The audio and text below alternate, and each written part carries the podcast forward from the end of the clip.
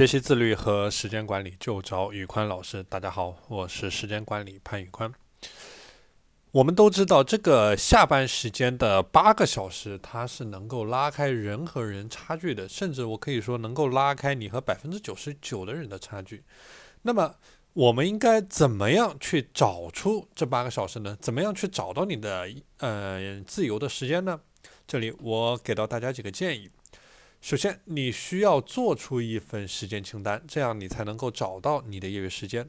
具体的步骤就是先做一个时间的表格，你可以画在纸笔上，你可以用 Excel 表格做，你觉得怎么样方便你就怎么来。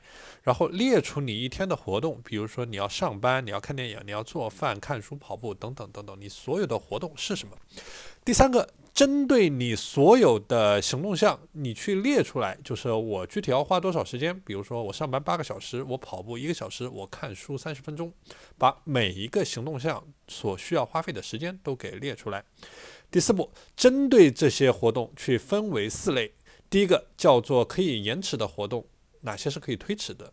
哪些是第二个？哪些是可以删除的活动？比如说没有意义的，像什么刷短视频啊、玩游戏啊这种没有意义的活动。第三个，哪些是减少可以花费的活动？比如说去购物，或者说去做一些什么事情，原本你需要三十分钟，但你实际上只需要十五分钟就能完成了。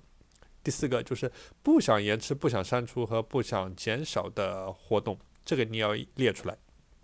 OK，这个就是把你这些活动分为四类，最后第五步就是去执行，就是去执行，因为你对所有的活动已经有一个分类，然后包括对他们的重要紧急的程度已经有了一个排程，这个时候你只需要按照你的呃行动计划表或者说行动计划的顺序去进行一个依次的执行就好了。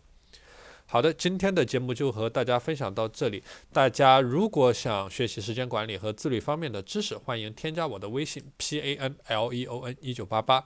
我这里也准备也给大家准备了一套全套的这个自律模板。如果大家想免费领取，就添加我的微信 p a n l e o n 一九八八。我是时间管理潘宇宽，我们下期节目再见。